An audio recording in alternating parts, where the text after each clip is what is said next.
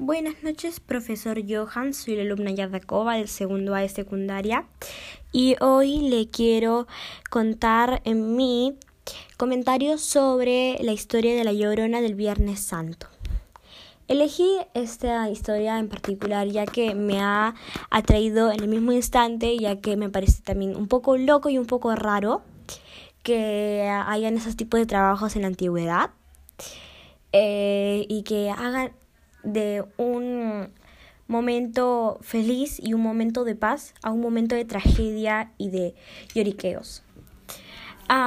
también quería añadir que mm, esto, em, este trabajo que se ha visto eh, no se ve en la actualidad. Sería un poco raro comentarlo porque la mentalidad de la gente ya ha cambiado.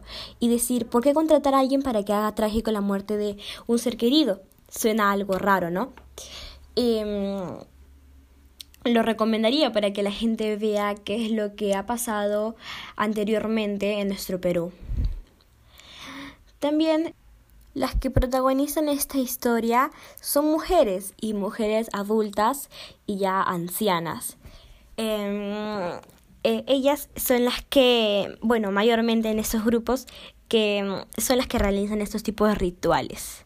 Es bueno que nuestras siguientes generaciones conozcan de esto, ya que podrán saber un poco más de nuestro Perú.